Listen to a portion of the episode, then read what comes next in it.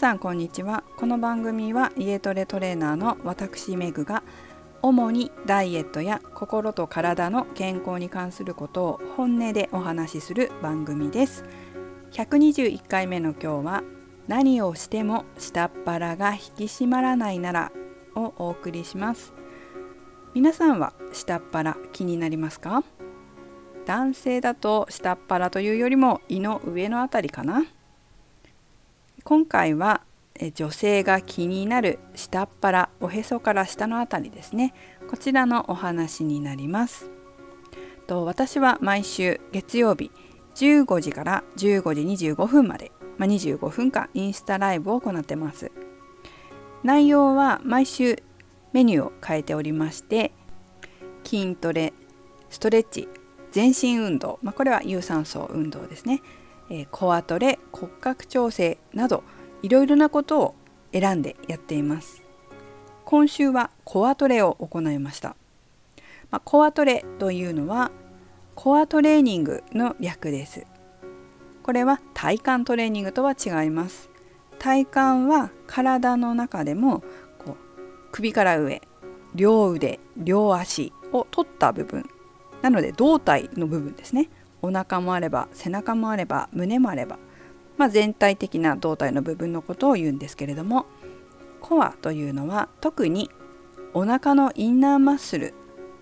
腹横筋横隔膜多裂筋骨盤底筋群のことをまとめてコアと呼びます。今回このコアトレーニングの中でウエスト周りは引き締まってる感覚はあるんだけれども下っ腹は感覚がないというふうな質問をしてくださった方がいらっしゃったので、えー、コメント欄の方で回答させてもらったんですけど、まあ、一つだけ言うこと忘れてたっていうことがあったので、まあ、ちょっと今回はまとめてもう一度説明していきたいなと思います。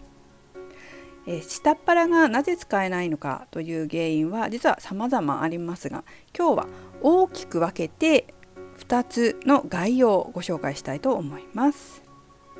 まず1つ目超重要なのは体が歪んでいませんかということです。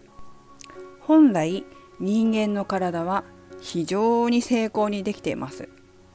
例えば床からの衝撃を上手に吸収したり自然とお腹に力が入るような骨の配列になってるんです。ただ何らかの原因でその骨の精巧な配列が崩れてしまうと床からの衝撃を吸収しにくくなってしまったりお腹に自然と力が入れられなくなったりします。つまり体の歪みが下っ腹のぽっこりを作っているということがあるんです。歪んでるって言われて皆さんは何が歪んでると思いますか？時々骨が歪んでるんですか？というふうに聞かれることもあるんですけど骨は病気とか怪我でもしない限りはまあ、硬いものなので歪むことはありません。骨盤ストレッチ肩甲骨ストレッチというような本とかそれからポスターとかご覧になったことがある方もいらっしゃると思うんですけどもこれはおそらくそれを書かれた方が皆さんがなんとなくこうイメージしやすくなるようにそういう表現をしているだけだと思います。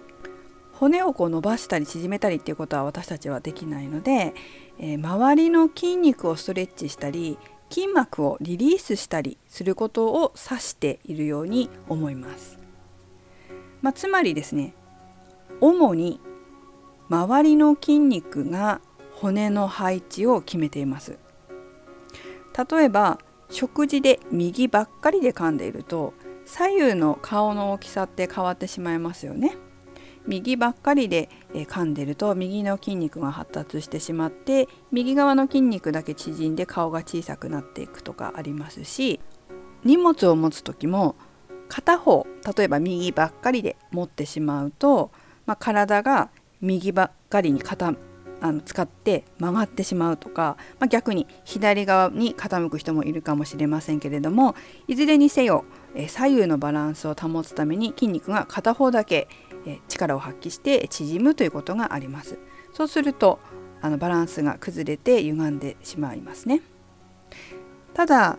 人間こう利き手利き足っていうのがあるので、まあ、両利きじゃない限りあの左右差とか筋力の左右差とかそれから前後差とかそれからひねり方とか、まあ、そういうちょっとした差があります。でそれは仕方のないことではあるんですけれども問題はそのままにしておくことですね。まあ、こういうふうな歪みをそのままにしておくと動きに癖ができてしまって使いやすい筋肉ばっかり無意識に使うようになってしまうことがあります。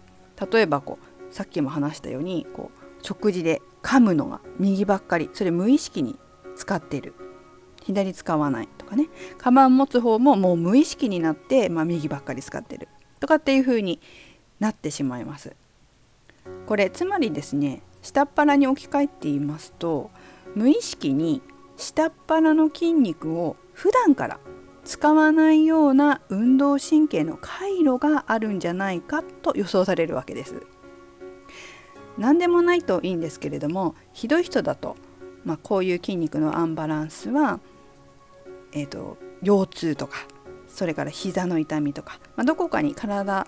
痛みが出てしまったりもします。この回路っていうのは思考回路と同じですね。考え方にも癖がありますよね。まあ、これ思考回路の癖ですよね。これと同じように体にも癖があります。ただこういった神経回路、まあ、脳も体も治さない限りはそこばかりを使ってしまうということになります。ではこれをどうやって改善していったらいいのかというと、まあ、それ2つあるんですけど1つ目は毎日必ず体を緩めて筋肉や筋膜をリセットすること。そうすると歪みがひどくなるのを抑えることができます。2つ目新しい運動神経回路を作ること。緩めるだけだと新しい回路ができないので新しい回路を作ることもおすすめです。大人になってからも運動神経って作ることができるんですよ。まあ思考回路も思考パターンを大人になってから変えることができて、まあ、性格が変わるのと一緒ですね。9月28日のインスタライブは骨盤周りの歪みをリセットするエクササイズをしていきます。体の歪みっていうのは骨盤だけではなくて足だったり肩甲骨だったり首だったりで、まあ、いろんなところの筋肉が影響してくるので骨盤周りの筋肉をリセットすれば下っ腹のそのぽっこりが収まるかっていうとそういうわけではないんですがその一つの要因として骨盤っていうのも骨盤周りの筋肉っていうのもありますのでまあご参加できる方はよろしければ平日の昼間になってしまいますがどうぞあのインスタライブぜひご覧ください。でもしその時間ねお仕事でできないという方はアーカイブに残しておきますのでえそちらご覧になられるといいかなと思います。はいではちょっと話戻しましてえ2つ目ですね、えそれはこれまでお腹に力を入れて生活してこなかったということも考えられますね。例えばこれも歪みの原因となるんですけれども姿勢が悪い椅子やソファーにだらーんと座る。立っている時片足ばかりに体重を乗せる。歩き方が悪い内股ガニ股などですね。立つ座る歩く。こういった姿勢の悪さが歪みを作ってお腹に力を入れられなくしていることがあります。疲れたとか楽したいという思いがあると、まあ、こういう楽な姿勢でお腹に力が入ってないっていうような姿勢を作ってしまうことがあります。それから内ももちょっと注目してみたいんですけども内ももの筋肉は骨盤底筋群とつながっています。まあコアと呼ばれる筋肉の一つですね。いつも足を広げて座っているとまあ、骨盤底筋群が緩んでしまっていて下っ腹に力を入れられなくなることがあります。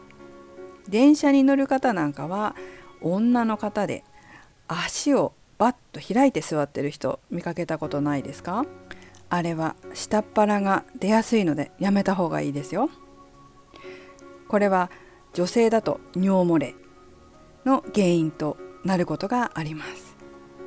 女性の場合は、まあ、その椅子に座る時だけじゃなくて出産の影響もありますよね。どうしてもこう出産した時に骨盤底筋群が緩んでしまったっていう方はあのまだ若いのにくしゃみしただけで尿漏れしたりとか、まあ、ジャンプしてしただけでこう尿漏れしたりとかっていうことがあるんですよね。でも実はこれ簡単なエクササイズで解消することができます。それは内ももを閉じて椅子に座る癖を作るということです。これだけでもね相当変わるんですよ。もし電車に乗られる方がいらっしゃったらまあ椅子に座る時もそうですけれども内ももをしっかり閉じて骨盤を立てて、まあ、骨盤の仙骨っていうこう後ろの三角の骨のところを床それから椅子にこう垂直になるようにして、えー、座って、えー、見てください。内ももを閉じて仙骨を立ててね骨盤をまっすぐに立てて、えー、座るといいですね。